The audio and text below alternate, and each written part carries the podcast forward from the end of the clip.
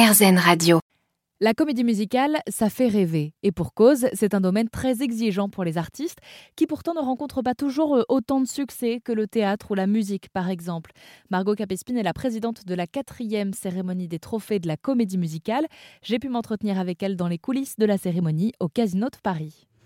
Alors c'est un long, chemin, bien évidemment, pour un artiste qui doit développer les trois talents, le chant, la danse, le jeu.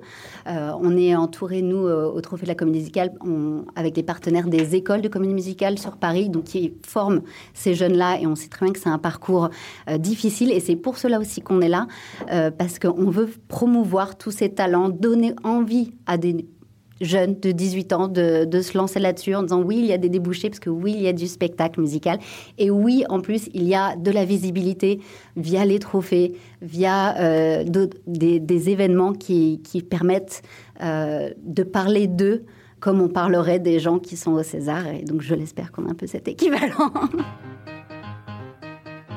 Si les trophées de la comédie musicale peuvent récompenser et mettre en valeur tous les acteurs de ce domaine, il n'en est pas moins qu'ils restent à destination du public. Alors qu'est-ce que vous pensez des comédies musicales? C'est Tombéline qui est allée vous tendre le micro. Excusez-moi, est-ce que je peux vous poser quelques questions rapidement? C'est pour RZN Radio, c'est deux minutes. Oui, deux minutes. c'est comment votre prénom? Olivier. Olivier, ok. Est-ce que vous écoutez des comédies musicales? Non. Non, pas du tout Si, j'en connais plein, mais je les écoute pas forcément. Quoi. D'accord. Starmania, euh, des choses comme ça, c'est vieux, hein, mais Notre-Dame de Paris, euh, voilà. Euh, je suis allé à New York et j'ai vu une air à New York, à Broadway, c'était génial.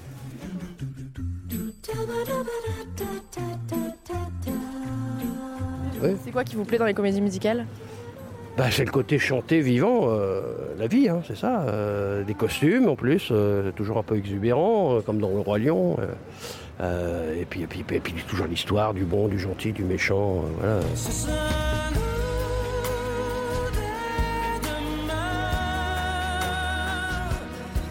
Les Dix Commandements. Uh-huh.